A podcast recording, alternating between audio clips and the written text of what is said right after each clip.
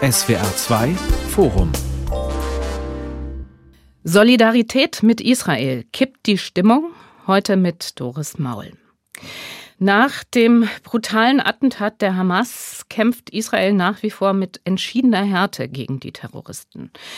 Bundeskanzler Olaf Scholz hat dem Land Deutschlands volle Solidarität zugesagt. Aber je länger die israelischen Militäroperationen in Gaza dauern, je höher die Zahl der zivilen Opfer steigt, je mehr Krankenhäuser im Gazastreifen nicht mehr funktionieren, Kranke und Babys demzufolge unversorgt bleiben und zum Teil sogar sterben, desto lauter wird der pro-palästinensische Protest auf Europas Straßen. Die Klage darüber, der Westen messe eben mit zweierlei Maß. Gleichzeitig warnen verschiedene Experten und Expertinnen vor einer neuen islamistischen Terrorwelle. Wie gefährlich ist die Lage? Was macht diese Polarisierung mit unserer Gesellschaft und wie lässt sich der Konflikt entspannen? Darüber möchte ich in diesem SWR2-Forum diskutieren mit Christine Hellberg, Journalistin und Kennerin des Nahen Ostens. Sie hat für die ARD und andere Medien über den Krieg in Syrien berichtet und seit 7. Oktober an diversen Podien und Talkshows zum brutalen Attentat der Hamas und zum Gazakrieg teilgenommen mit Professor Peter R. Neumann, Terrorexperte vom King's College in London. Angesichts der Pro-Hamas-Demonstrationen, die wir in den vergangenen Wochen in Essen, Frankfurt oder auch in Berlin, Neukölln gesehen haben, gehört er zu denjenigen, die vor einer Welle dschihadistischen Terrors in Europa warnen. Und mit Dr. Mirjam Wenzel. Sie ist Direktorin des ältesten jüdischen Museums in Deutschland, dem Jüdischen Museum Frankfurt, hat selber zwei Jahre in Israel gelebt und hat viele Freunde vor Ort, unter anderem, wie sie mir gesagt hat, auch unter den Angehörigen von zwei der Geiseln, die von der Hamas nach wie vor festgehalten werden. Frau Wenzel, erste Frage geht an Sie. Anlässlich der 85 Jahre zurückliegenden Reichspogromnacht vom 9. November 1938 hat Bundeskanzler Olaf Scholz die Deutschen vergangene Woche aufgefordert, sich gegen die wachsende Ausgrenzung von Juden und Jüdinnen und gegen den wachsenden Antisemitismus zu stellen. Gleichzeitig hat es aber seit 7. Oktober vermehrt antisemitische Straftaten gegeben, also versuchte Brandanschläge auf Synagogen, wie wir wissen, Hakenkreuz und auch Davidstern-Schmierereien auf Häuserwänden. Deshalb die Frage, wie bedroht fühlen Sie sich in Ihrem Alltag in Deutschland? Ja, ich möchte diese Frage für das Jüdische Museum beantworten. Es ist natürlich so, dass wir seit dem 7. Oktober unter ganz anderen Sicherheitsmaßnahmen unser Museum betreiben, unsere tägliche Alltag verrichten. Wir haben eine massive Kontrollen von Seiten der Polizei, äh, Taschenkontrollen, Körperkontrollen. Vor uns stehen Polizei, nicht nur Autos, sondern Polizisten mit Maschinengewehren vor beiden unserer Häuser. Und das hat ja einen Grund. Der Grund hat nicht nur mit den offenen Judenhass auf den Straßen zu tun, sondern auch mit immer wieder kursierenden Psychoterror in den sozialen Medien. Sie haben schon die Markierung von Häusern genannt. Und das ist sozusagen eine ganz andere Art des Arbeitens. Zu gleicher Zeit haben wir es uns zur Aufgabe gemacht, dass dieser Psychoterror nicht greift. Also dass wir dagegen angehen mit unserer Museumsarbeit, dass wir adressieren, was gerade passiert, diese Art von Verängstigung systematischer Einschüchterung von Jüdinnen und Juden ähm, in Deutschland, die Art des Rückzugs, die das bedingt in den privaten Raum und dass wir mit unserer Museumsarbeit dafür einstehen, für den öffentlichen Raum, die Rückeroberung des öffentlichen Raums von Jüdinnen und Juden, das haben wir uns im Moment zur Aufgabe gemacht. Frau Helbeck, Sie haben Kontakt zu Palästinensern und Palästinenserinnen, aber auch zu Juden und Jüdinnen in Deutschland und beschäftigen sich aktuell intensiv mit den gesellschaftlichen Folgen des Nahostkrieges für Europa. Was würden Sie sagen, wie tief ist der Krater der Polarisierung, den dieser Krieg in den Gesellschaften des Westens zu reißen droht? Es ist ein Riss da auf jeden Fall. Den hat es ja auch schon vor dem 7. Oktober gegeben.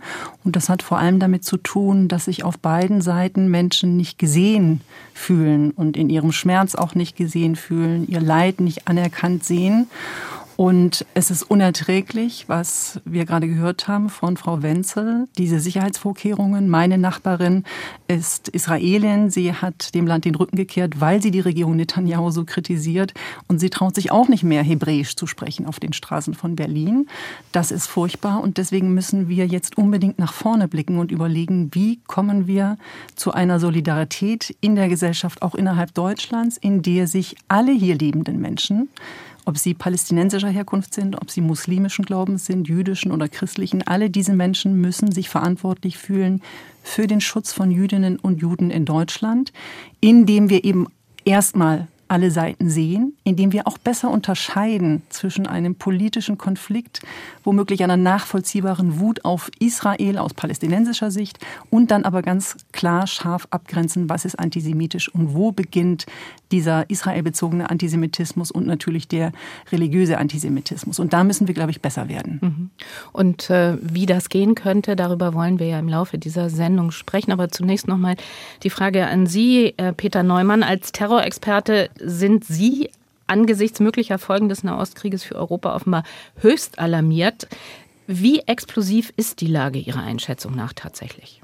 Ja, ich bin da immer so ein bisschen vorsichtig. Ich möchte nicht zu alarmistisch klingen, aber ich bin sehr besorgt. Also was wir momentan sehen, ist eine Mobilisierung, die ich in meiner Karriere noch nicht erlebt habe. Bis zum 7. Oktober glaubten eigentlich viele Experten und auch die Sicherheitsbehörden, dass die Bedrohung durch den islamistischen Terror stagnierte oder sogar am Abnehmen war. Das hat sich seit, den, seit dem 7. Oktober geändert.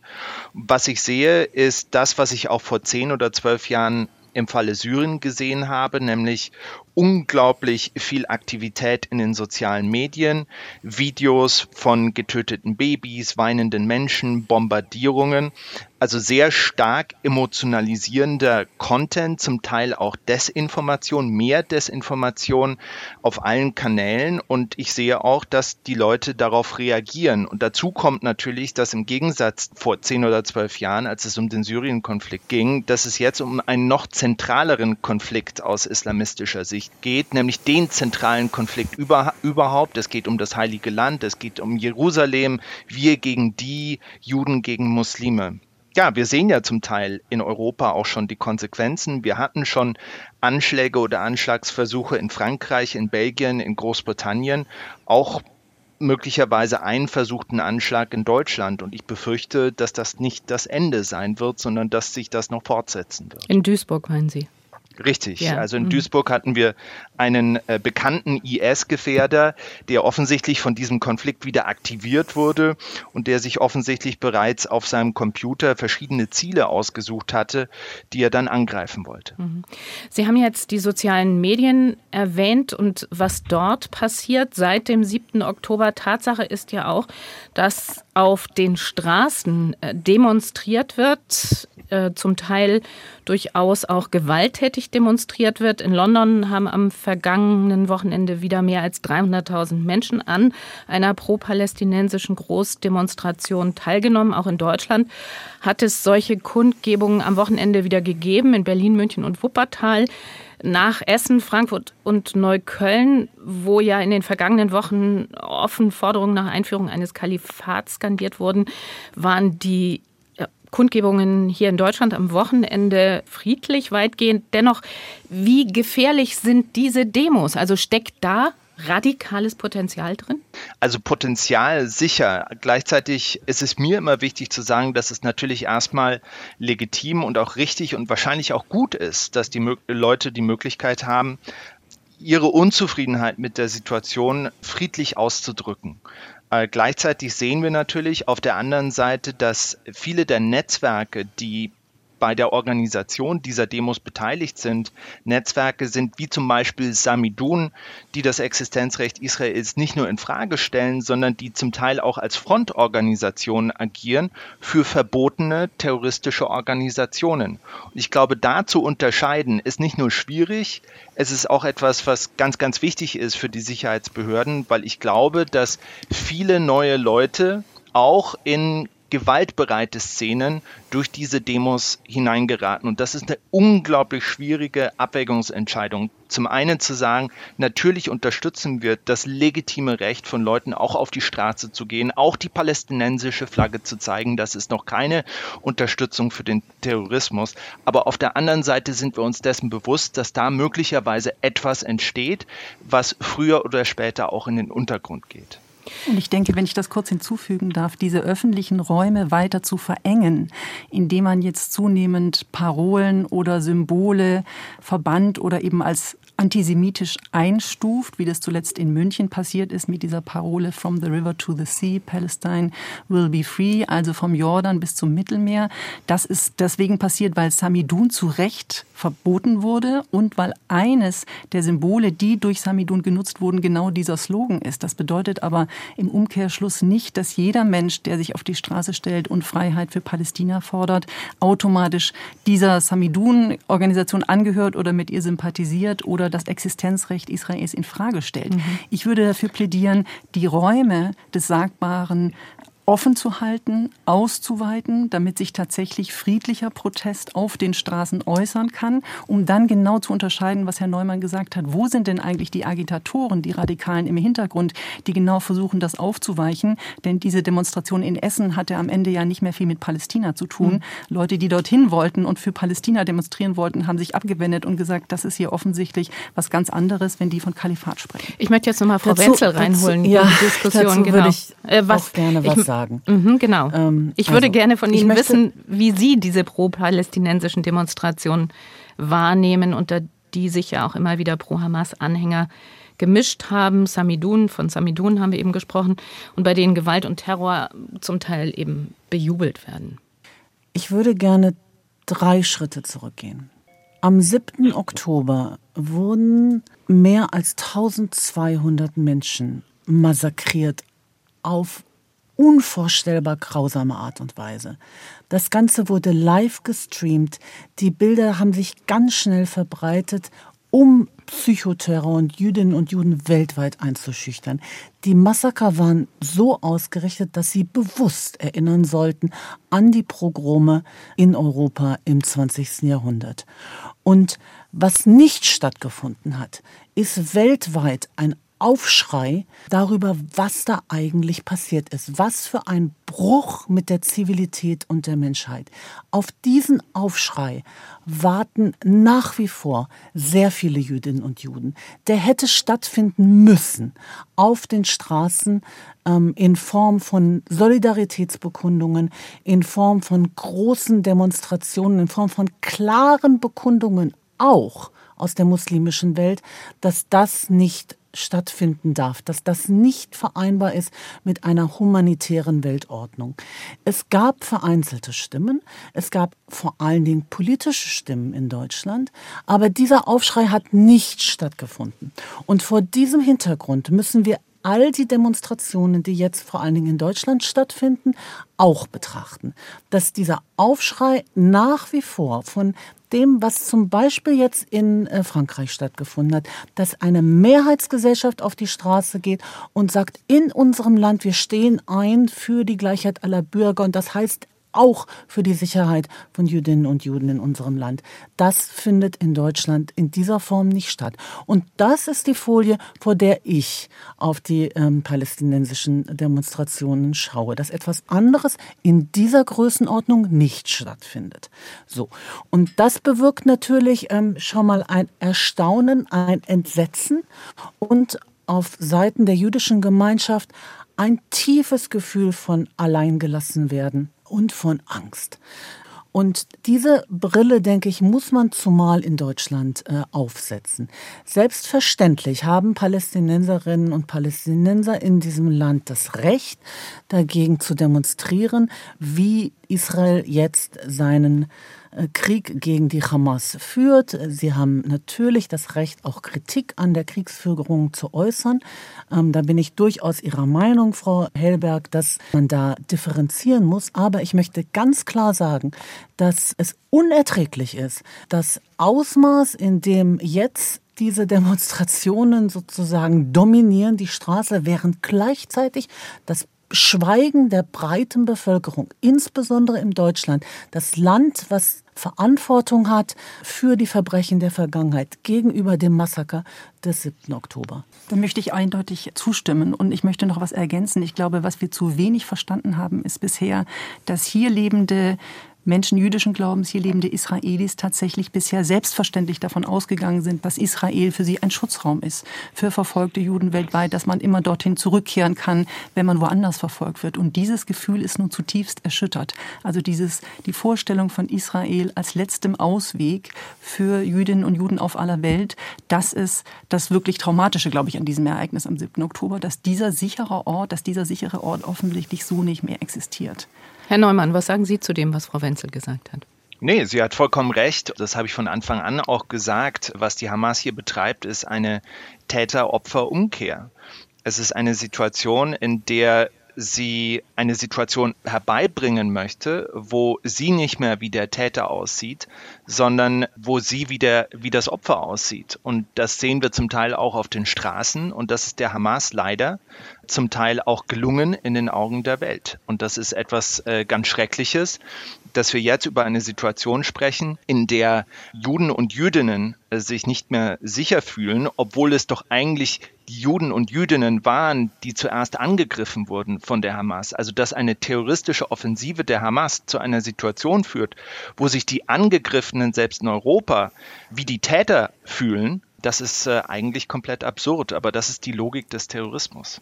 Aber was bedeutet das äh, für den Umgang mit diesen Pro-Hamas-Demonstrationen, beziehungsweise es sind ja häufig dann nicht reine Pro-Hamas-Demonstrationen, sondern eben Demonstrationen auch von Palästinensern und Palästinenserinnen, die auf das humanitäre Leid im Gazastreifen hinweisen wollen, unter die sich dann eben radikale Hamas-Anhänger mischen. Ich würde das nicht so formulieren. Ich würde mhm. sagen, das sind pro-palästinensische Demos. So kann man es vielleicht pauschal, wenn man es pauschalisieren möchte, aber nicht pro Hamas. Ich habe hier keine Hamas-Flaggen in großer ja. Zahl gesehen.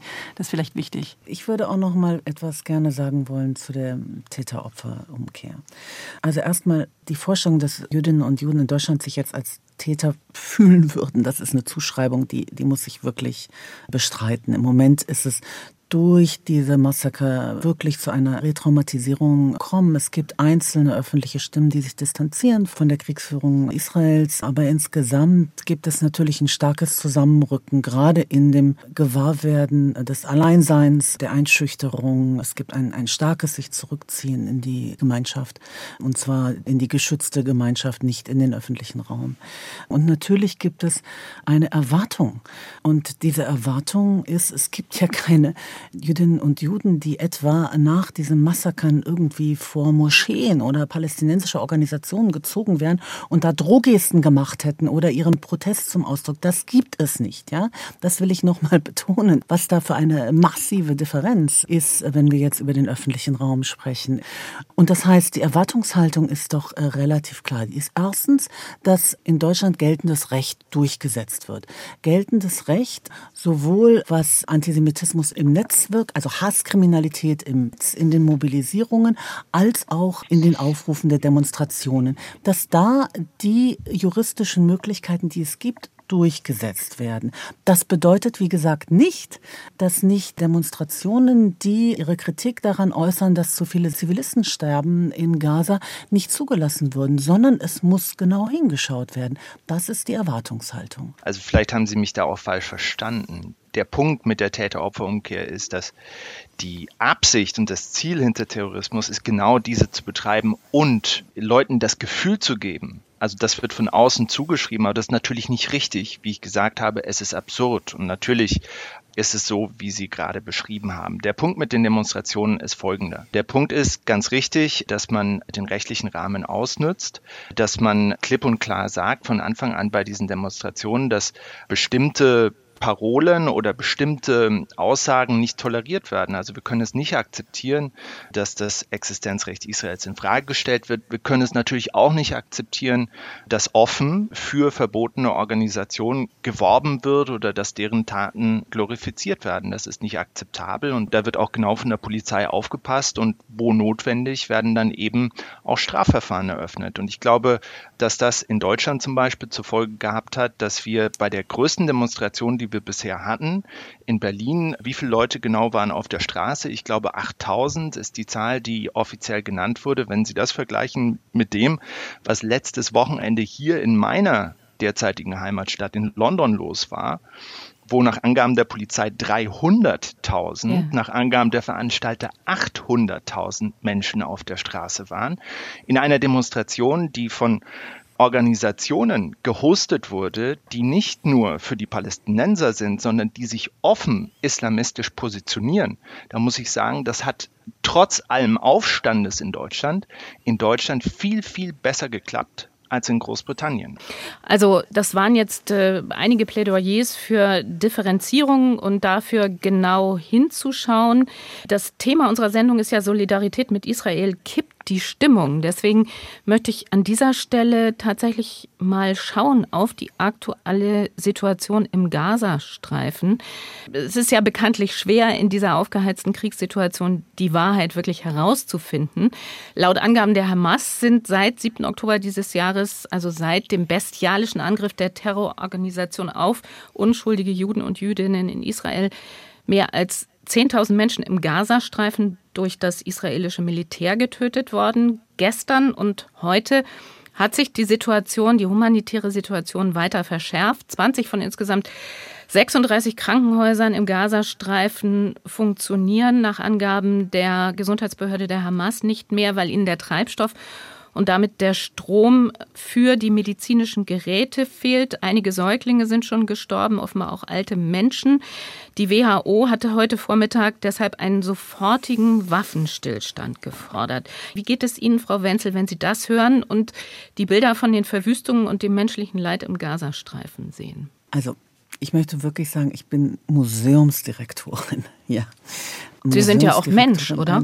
Ich bin auch Mensch, ja. Aber natürlich ist das entsetzlich, dass äh, so viele unschuldige Menschen sterben. Und es ist entsetzlich, dass in Gaza dieser Notstand herrscht. Und es ist entsetzlich, dass es die Perspektiv und Perspektivlosigkeit dieser Auseinandersetzung, die ist unerträglich. Und das nimmt einen natürlich menschlich mit, jeden, auch mich. So, jetzt ist die Frage, wie kann eine Diskussion in Deutschland richtig und angemessen eingestellt werden, die sowohl Empathie mit Zivilisten, dann auf beiden Seiten, aber eben auch mit Zivilisten und palästinensischen Opfern hat, artikuliert und gleichzeitig anerkennt, dass Israel nach wie vor angegriffen wird, dass Israel nicht nur das Recht, sondern die Pflicht hat, sich und seine Bevölkerung zu verteidigen. Und dass es also eine Entscheidung für eine Kriegsführung gibt, die reagiert auf einen beispiellosen Terrorakt. Und ich finde, es sollten in der deutschen Diskussion bestimmte Fragen anders gestellt werden. Zum Beispiel, warum geht die Zivilbevölkerung nicht in die Tunnel? Die Tunnel unter dem Gazastreifen sind größer als die Metro in Paris. In Israel wird beispielsweise in den Bunkern im Moment die Kranken behandelt. Es sind solche einfachen Fragen, die ich im Moment wichtig finde, dass sie weiterhin in der Diskussion adressiert werden, um dieser Polarisierung auch entgegenzutreten. Ich bin, wie gesagt, Museumsdirektorin, ich bin keine Militärstrategin mhm. und ich bin in diesem Konflikt auch ganz bestimmt nicht neutral. Frau Wenzel hat betont, sie sei eben keine Militärstrategin. Herr Neumann, ich finde, verbunden mit dem, worüber wir jetzt gesprochen haben, die humanitäre Situation in Gaza, ist eben eindeutig die Frage, gibt es so etwas wie legitime Israel-Kritik in dieser Situation?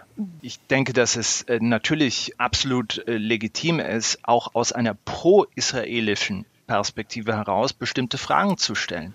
Und jetzt rede ich mal aus militärstrategischer mhm. Sicht. Wenn wir uns mal anschauen, was im Kontext des Krieges gegen den Terror nach dem 11. September 2001 passiert ist. Und Präsident Biden hat ja auch selbst darüber schon gesprochen, hat gesagt, wir sollten vorsichtig sein, die Fehler, die Amerika damals begangen hat, nicht zu wiederholen. Und hier sind zwei der Fehler, die immer wieder genannt werden. Ich unterrichte selbst einen Kurs darüber. Einer der Fehler war, dass Amerika seine Ziele nicht klar definiert hat. Krieg gegen den Terror, was bedeutet das? Was sind die Kriterien dafür, dass man seine Ziele erreicht hat? An welchem Punkt haben wir gesiegt? An welchem Punkt ziehen wir unsere Truppen zurück? Genau das Problem sehen wir jetzt auch mit dem israelischen Einsatz im Gazastreifen, der natürlich legitim ist. Natürlich muss sich Israel verteidigen. Aber was genau ist das Kriterium dafür, wo man sagt am Ende, wir haben gewonnen, wir ziehen uns jetzt zurück, das ist unser Plan für den Tag danach. Wir müssen ja in dieser Region weiter leben, umgeben von arabischen Nachbarn und zusammen mit den Palästinensern. Wie wollen wir das überhaupt hinbringen? Auch hier, genauso wie im Krieg gegen den Terror, gibt es keine klare Antwort. Und das zweite Problem im Krieg gegen den Terror war natürlich, dass dieser Krieg gegen den Terror von vielen in der muslimischen Welt wahrgenommen wurde, nicht als Krieg gegen den Terror, sondern als Krieg gegen den Islam. Und das war eine falsche Wahrnehmung, aber Einige der militärischen Aktionen der Amerikaner haben zu dieser Wahrnehmung zweifellos beigetragen. Und ich glaube, Israel muss auch in diesem Konflikt jetzt sehr vorsichtig sein, dass dieser Krieg nicht als Krieg gegen die Palästinenser wahrgenommen wird, sondern als Krieg gegen die Hamas. Das ist die legitime Selbstverteidigung Israels, ein Krieg gegen die Organisation, die dieses schreckliche Massaker gegenüber Israel verübt hat. Deswegen muss Israel unglaublich aufpassen, dass es irgendeinen Punkt gibt, der dann definiert wird, wo gesagt wird, jetzt ist genug, jetzt ziehen wir uns zurück und jetzt versuchen wir zusammen mit den Palästinensern hier Strukturen aufzubauen, die mit der Hamas nichts mehr zu tun haben, aber die den Palästinensern nach wie vor eine Perspektive geben. Die Opfer des Hamas-Terrors am 7. Oktober würden hierzulande unter großer Anteilnahme der Politik betrauert. Die toten Kinder und Familien in Gaza als Kollateralschaden im Zuge der Selbstverteidigung Israels achselzuckend hingenommen, klagt eine junge Studentin aus Tunesien in der Süddeutschen Zeitung vom vergangenen Wochenende und spricht von einer Asymmetrie bei der Bewertung menschlichen Leids.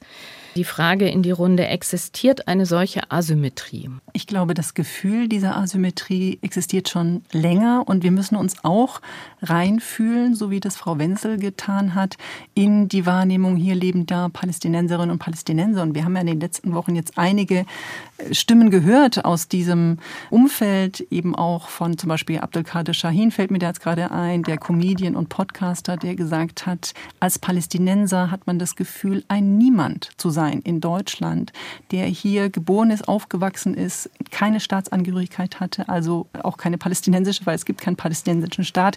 Man kann nicht mal abgeschoben werden als Palästinenser, weil man eben nicht einen solchen Schutzraum hat, weil man nicht einen eigenen Staat hat. Die Eltern, die seit 30 Jahren hier leben, immer noch befristete Aufenthaltsgenehmigungen haben.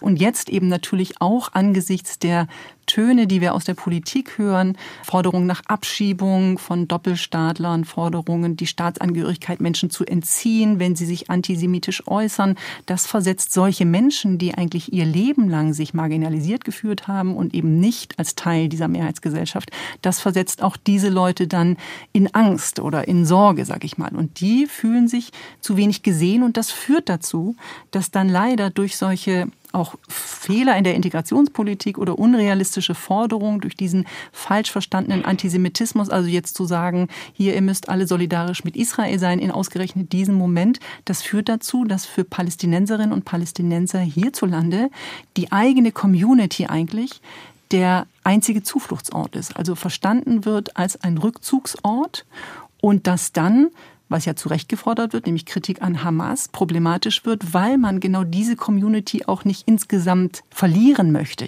Das ist natürlich sehr problematisch aus unserer Sicht. Aber um es zu verstehen, müssen wir uns klar machen, dass die hier lebenden Menschen mit palästinensischen Wurzeln sich eben auch sehr alleine fühlen und in Sorge sind und sich nicht Teil dieser Gesellschaft empfinden. Und daran müssen wir arbeiten. Frau Wenzel, was? Ich würde, ich würde in Teilen zustimmen, in Teilen aber auch entschieden widersprechen.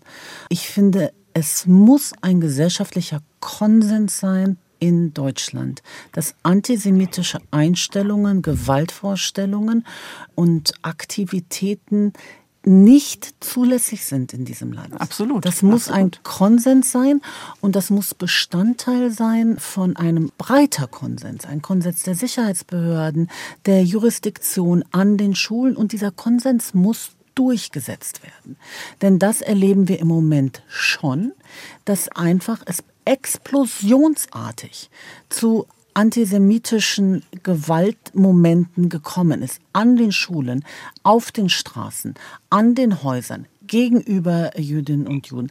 Das ist passiert seit dem 7. Oktober. Und das darf nicht passieren. Da muss es eine entschiedene Reaktion geben, mehrheitsgesellschaftliche Reaktion, nicht ausschließlich politische und symbolische Reaktion. Und das muss auch eine Erwartungshaltung sein an Menschen mit Migrationshintergrund aus arabischen Ländern, aus muslimischen Ländern und Palästinenserinnen und Palästinensern, dass in Deutschland aufgrund der besonderen deutschen Geschichte es eine Verantwortung für die Sicherheit von Jüdinnen und Juden gibt, die Antisemitismus in jeder Form nicht zulässt. Und das ist sozusagen dieser Konsens, das ist wie eine Art Unterschrift, finde ich, die es geben muss in dem Moment, wo Staatsbürgerschaften angetreten werden. Aber da sind ähm, wir uns ja, glaube ich, völlig ja, einfach, aber, da sind ja? wir uns ganz einig, Frau Wenzel, dass wir genau diesen Konsens, den wollen wir erreichen. Die Frage ist, wie kommen wir dahin? Entschuldigung, die Frage ist nicht nur, wie kommen wir dahin? Entschuldigung, Frau Helbeck, wenn ich Sie unterbreche, aber ich äh, bin jetzt auch hängen geblieben bei dem Begriff tatsächlich antisemitische Einstellungen, weil wir vorher über Israel-Kritik gesprochen haben. Und antisemitische Einstellungen müssen verboten werden, richtig. Aber was ist mit Israel-Kritik? Ich bleibe noch mal dabei. Also erstmal muss ich sagen, es gibt kein anderes Land, wo das Wort irgendwie zum Beispiel Holland-Kritik oder Frankreich-Kritik lexikonfähig ist. Israel-Kritik, äh, was meinen wir eigentlich, wenn wir von Israel-Kritik sprechen? Also das muss man auch noch mal wirklich sich genau anschauen. Kritik an der amtierenden israelischen Regierung hat ein großer Teil der israelischen Bevölkerung in der Zeit vor dem Massaker geübt. Das heißt, Kritik an Regierungshandeln ist selbstverständlich immer möglich und in Teilen ja wohl auch notwendig. Was sich hinter dem Wort Israel-Kritik in seiner Undifferenziertheit sehr häufig verbirgt, ist ein Nicht-Anerkennen des Existenzrechts von genau. Israel. Genau. Und genau das ist ja auch der Slogan From the River to the Sea, Palestine will be free, bedeutet eben auf dem Gebiet des heutigen Israel soll ein palästinensischer Staat entstehen und Israel sozusagen in dieser Form nicht mehr existieren.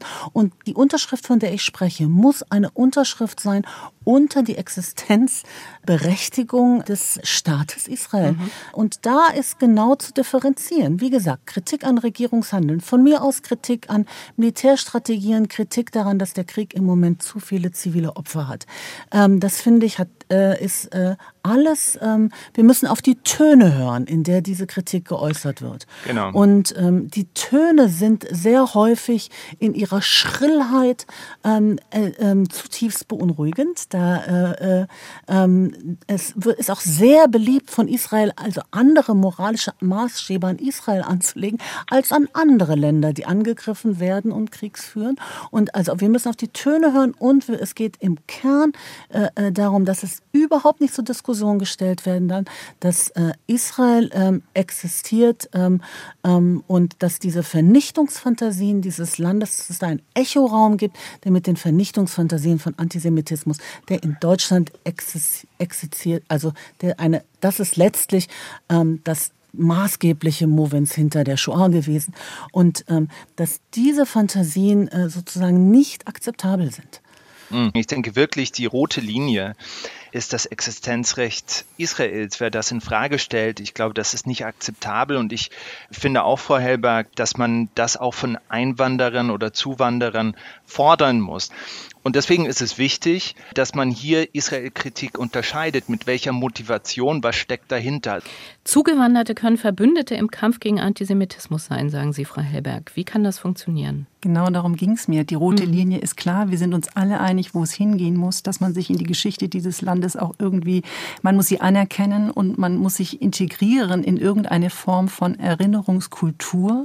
Und ich denke, was wichtig wäre, ist eben, dass wir dieses Schuldbekenntnis, das ja aus deutscher Sicht vorrangig ist, mit Blick auf den Holocaust, erweitern in einer migrantischen Gesellschaft, damit Menschen, die eben keine persönliche Schuld und auch keine biografische Schuld tragen an dem, was in Deutschland, in Europa damals passiert ist, auch Zugänge finden zu diesen Menschheitsverbrechen. Das erreiche ich aber nicht mit einer Unterschrift bei der Einbürgerung und das erreiche ich auch nicht, indem ich jetzt pauschal Forderungen formuliere, sondern dafür brauche ich Bildungsarbeit und dafür muss ich auch in einem ersten Schritt andere Perspektiven zulassen. Dann müssen wir auch weiter blicken, was hatte das für Auswirkungen im Nahen Osten? Ja. Was hatte das für Folgen auf die Palästinenser? Stichwort Nakba. Dann wurden Menschen vertrieben. Das gilt es nicht gleichzustellen oder zu vergleichen, sondern es geht nur darum, das Ganze weiterzudenken, damit es anschlussfähig wird für hier lebende Palästinenser, für die Israel eben nicht ein Schutzraum für Juden ist, sondern in erster Linie als Besatzungsregime wahrgenommen wird, zu Recht und eben auch verbunden mit der eigenen Familiengeschichte als der Hauptgrund für die Vertreibung der Urgroßeltern, der Großeltern nach Libanon oder wohin auch immer.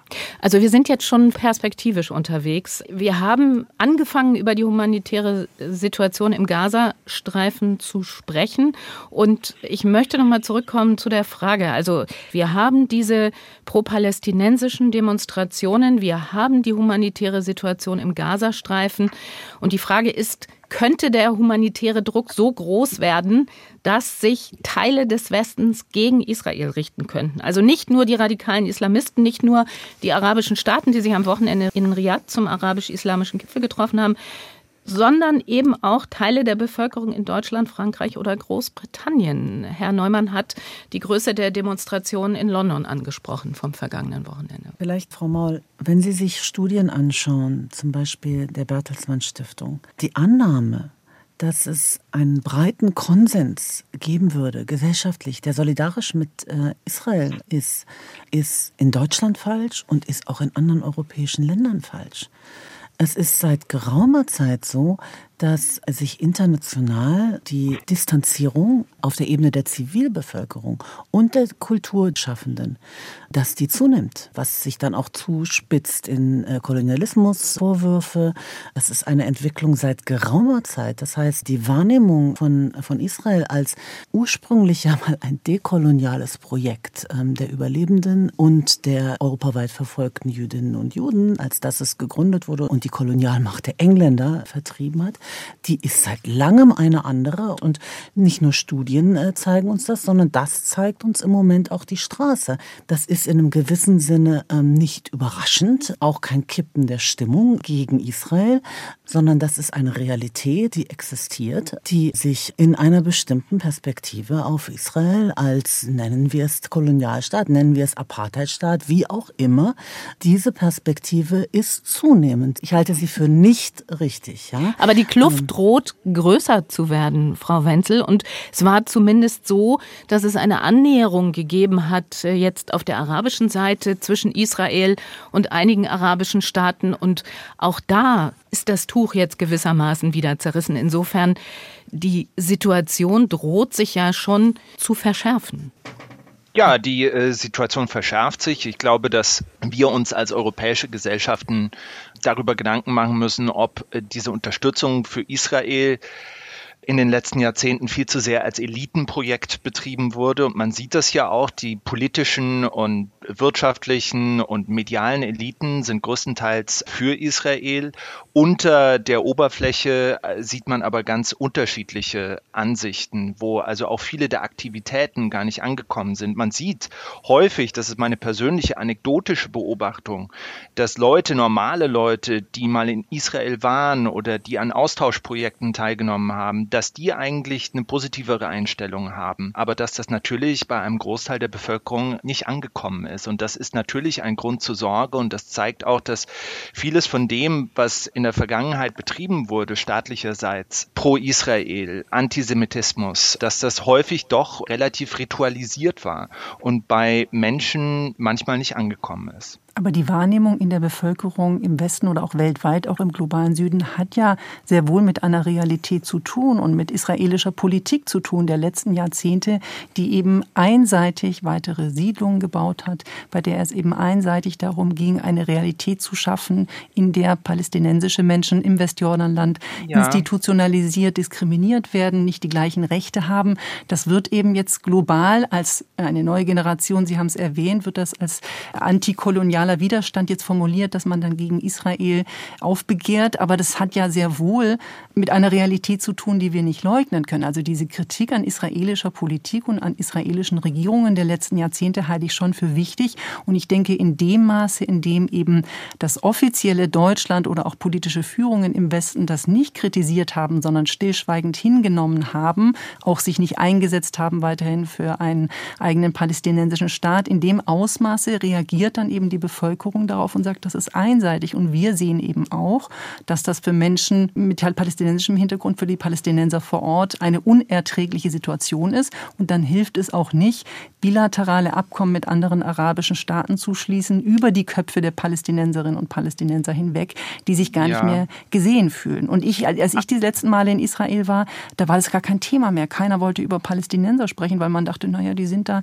hinter den äh, Sperranlagen. Und das war ja. auch erschreckend für mich, dass man dieses Thema Palästinenser eigentlich für also, sich ein wenig gelöst hatte, indem man es eigentlich ignoriert hat. Ich gebe Ihnen für die letzten zwei, drei Jahre recht. Allerdings muss man natürlich auch in dieser Kritik an Israel ausgewogen sein. Und ich denke, absolut. es ist wichtig, ja, ja. es ist da wichtig eine zu sagen. palästinensische Verantwortung auf jeden Fall. Absolut. Und wenn man sich anschaut, was zum Beispiel die Hamas gemacht hat mit ihren Terroroffensiven, das ist ja nicht die erste Terroroffensive der Hamas, die hat Nein. ja Offensiven 2009, ja. 2012, 2014, ja. 2021. Mit jeder Terroroffensive kam die israelische Reaktion und die Gebiete, die die Palästinenser für sich beanspruchen konnten, wurden jedes Mal kleiner. 95 nach der Ermordung von Rabin, ich habe damals in Israel gelebt, das war die Hamas mit ihren Bomben, die Netanyahu in die Macht äh, gebracht hat. Da gibt es genau. eine Verbindung, eine fatale Verbindung.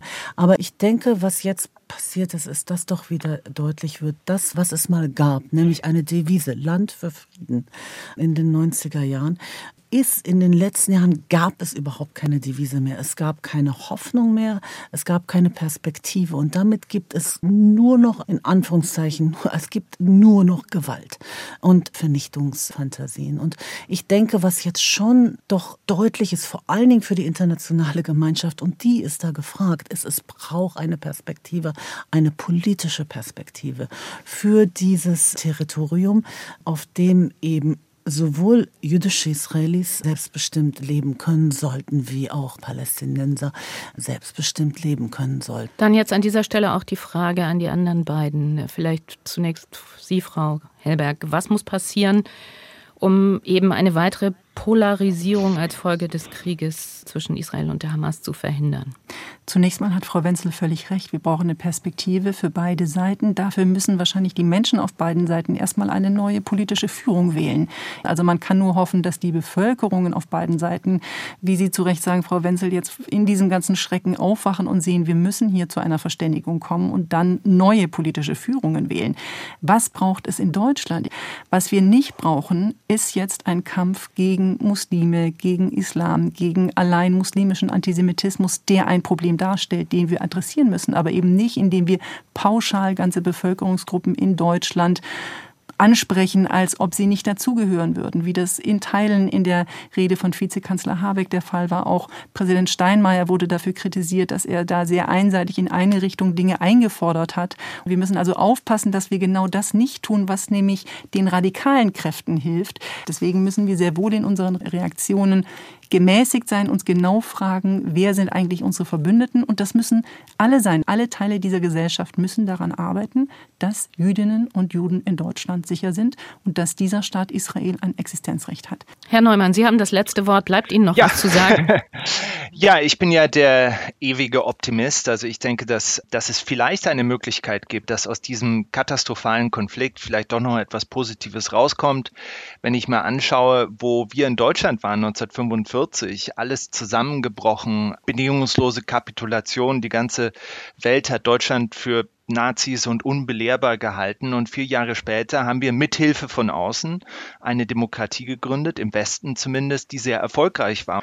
Und insofern halte ich nichts für unmöglich. Ich hoffe, dass dieser Krieg, der aktuell stattfindet, möglichst schnell zu Ende gebracht wird und dass sich dann wirklich alle Akteure in der Region engagieren. Deswegen ist es so wichtig, dass auch die arabischen Staaten mit an Bord bleiben, denn die werden, glaube ich, erstmal eine wichtige Rolle haben. Und ich denke, da gibt es Hoffnung.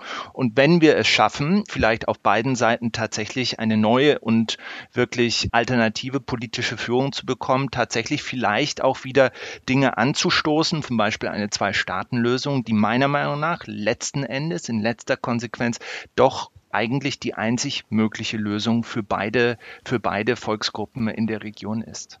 Solidarität mit Israel kippt die Stimmung. Das war unser Thema heute in diesem SWR2 Forum mit der Direktorin des Jüdischen Museums Frankfurt, Mirjam Wenzel, dem Terrorexperten Peter R. Neumann vom King's College in London und mit der Journalistin und Nahostkennerin Christine Hellberg. Mein Name ist Doris Maul. Herzlichen Dank in die Runde. Ihnen danke für Ihr Interesse. Machen Sie es gut.